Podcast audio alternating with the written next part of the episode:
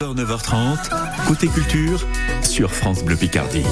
Le jeu vidéo qui s'implante bien dans la région, on ne parle pas des joueurs mais bien des entreprises. On en compte plus d'une cinquantaine. Bonjour Marion Bargiaki. Bonjour à tous. Marion, vous avez choisi de vous inviter chez Ludogramme, un studio de jeux vidéo lillois. J'ai vu la lumière, il y avait du café, donc bon. Mais le feeling, il est. C'est tellement mieux que les actuels. Je plaisante. Ludogramme a une histoire bien particulière. Imaginez une grande bâtisse lilloise en briques rouges, recouverte de lierre, à l'intérieur un open space et une vingtaine de paires d'yeux bien concentrés devant leurs écrans. Et c'est vrai qu'il n'y a pas longtemps, je me suis dit que on avait bien grossi et c'était assez amusant de tourner la tête et de voir autant de monde. Aujourd'hui, ouais, l'aventure est, est chouette. Edouard Godel, donc j'ai 38 ans, j'ai cofondé un studio de jeux vidéo Ludogramme. Au départ, on était vraiment donc euh, quatre euh, dans un tout petit bureau. Moi, je travaillais sur un demi-bureau Ikea, donc c'était vraiment, on n'avait pas beaucoup, euh, pas beaucoup de moyens. D'autant que au départ, c'était pas ton métier. Non. La blague que je fais souvent, c'est que toute ma vie, euh, je l'ai gagnée en racontant des histoires, puisque j'étais prof d'histoire. J'ai longtemps hésité quand j'étais euh, étudiant à faire soit du jeu vidéo, soit de l'enseignement. À l'époque, il y avait peu de formations spécialisées, donc on faisait une licence, puis ensuite on a intégré les quelques formations qui existaient. J'ai commencé à faire de la recherche en histoire sur le jeu vidéo. Je me suis pris au goût, et du coup, j'ai commencé à enseigner dans la région. D'abord à Anzin, et puis ensuite à, à M. Et en parallèle, en fait, je faisais de la prestation en scénarisation euh, de jeux vidéo.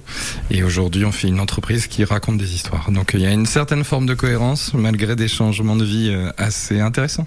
Et alors Marion, Ludogramme met un point d'honneur à nous raconter des histoires.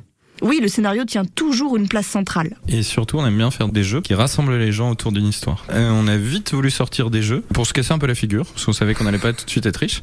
Donc on a fait beaucoup de jeux mobiles, ce qu'on appelle des visual novels, des BD interactives en quelque sorte, pendant un an et demi.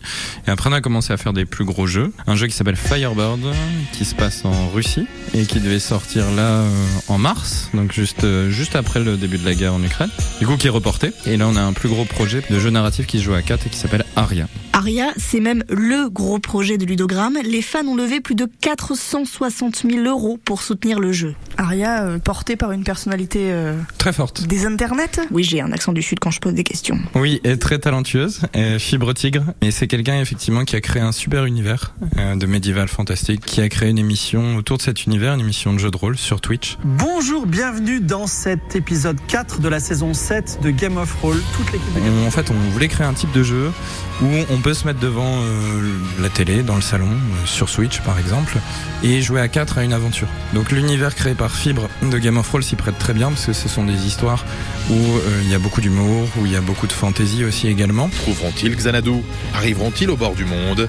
Nous le saurons peut-être dans la prochaine édition de Game of Thrones. On voulait créer un jeu dans lequel tout le monde peut faire des choix très facilement et influencer l'histoire.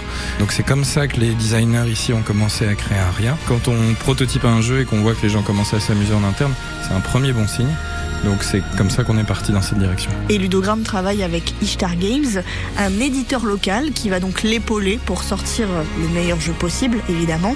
Les Mondaria sont prévus pour l'automne 2023 sur PC et sur toutes les consoles. Il va donc falloir faire preuve d'un peu de patience. Merci Marion Bardiaki. Vous nous avez laissé des vidéos du jeu sur francebleu.fr et l'application ICI ICI.